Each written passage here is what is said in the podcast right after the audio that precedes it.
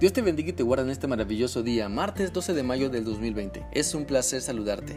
Que la gracia, misericordia y la paz de Dios se manifiesten en tu vida siempre. Quiero animarte que sigamos analizando lo que la Biblia nos dice en la primera carta a Timoteo capítulo 1. Y vamos a leer hoy del versículo 3 al 4, los cuales dicen así como te rogué que te quedaras en Éfeso cuando fui a Macedonia para que mandaras a algunos que no enseñen diferente doctrina ni presten atención a fábulas y genealogías interminables que acarrean disputas más bien que edificación de Dios que es por fe. Así te encargo ahora. A través de este pasaje de la Biblia podemos entender la importancia de continuar edificando a otras personas en la doctrina de Cristo. Y si nosotros tenemos que seguir aprendiendo, sigamos estudiando la palabra del Señor para saber la voluntad de Dios y no ser engañados, ni desviados, ni desanimados.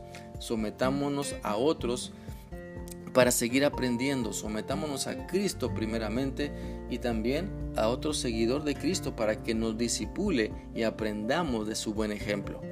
La enseñanza bíblica es una excelente herencia el día de ayer estudiábamos sobre la mejor herencia que podemos dejar a nuestros hijos y nuestro buen ejemplo siempre debe estar basado en la palabra de Dios. Nuestros hechos deben estar dominados por lo que Dios nos dice en su palabra. El pasaje de 1 Timoteo describe la encomienda que el apóstol Pablo le daba a Timoteo y la cual debe ser también la de cada seguidor de Cristo enseñar lo que la Biblia dice y no prestar atención a doctrinas falsas que surgen por una mala interpretación bíblica.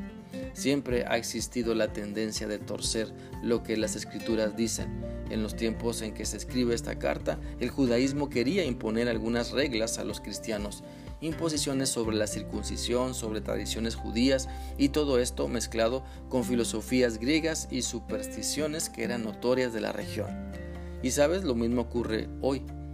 Por ejemplo, para muchas personas es más cómodo que les digan lo que la Biblia dice.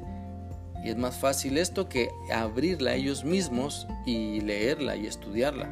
Para muchas personas les resulta más cómodo que les digan lo que tienen que hacer en vez de buscar a Dios en oración y a través de su palabra tomar las mejores decisiones para su vida. La flojera siempre lleva a una mala interpretación bíblica, la apatía también, la comodidad materialista también.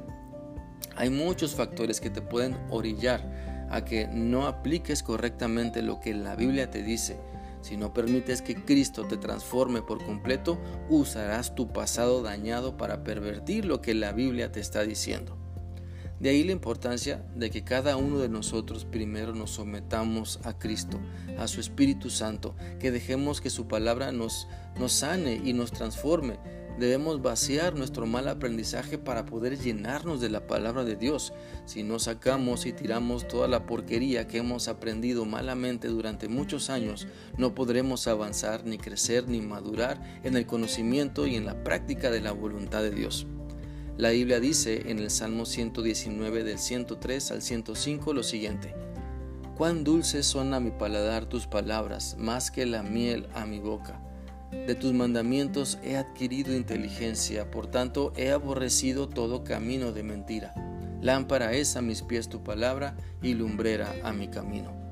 Quiero animarte a que te deleites en la verdad de la palabra de Dios y que la enseñes no una interpretación torcida, sino el esfuerzo de un estudio y análisis serio fundado en la misma palabra de Dios, guiado por el Espíritu Santo y que coincida con toda la enseñanza de la palabra.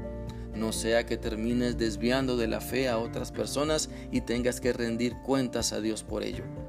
Por lo tanto, busca primero a Dios, sométete a su palabra y confía solo en Él, descansa en sus promesas y sobre todo, sé dócil para ser enseñado en la verdad de la palabra de Dios. No estamos llamados para defender ideologías, sino la sana doctrina de la palabra de Dios.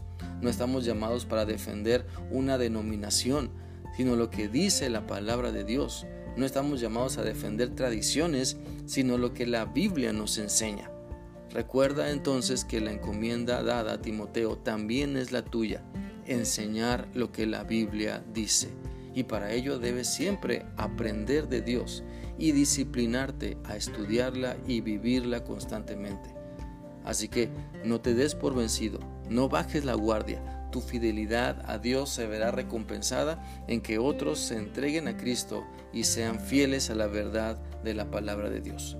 Espero que esta reflexión sea útil para ti y que continúes esforzándote por meditar y aplicar lo que la Biblia dice. Que sigas teniendo un bendecido día. Hasta mañana.